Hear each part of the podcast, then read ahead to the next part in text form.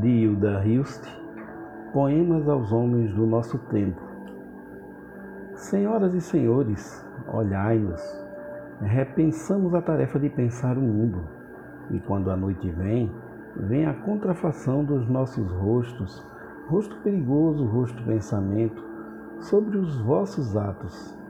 Há muito, os poetas lembrariam que o homem não é para ser engolido por vossas gargantas mentirosas e sempre um ou dois dos vossos engolidos deixarão suas heranças, suas memórias.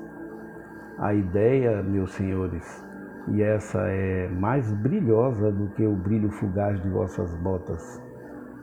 Cantando amor, os poetas na noite repensam a tarefa de pensar o mundo.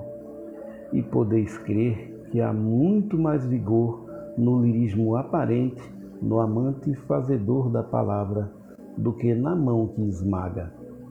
A ideia é ambiciosa e santa, e o amor dos poetas pelos homens é mais vasto do que a voracidade que vos move, e mais forte há de ser, quanto mais parco aos vossos olhos possa parecer.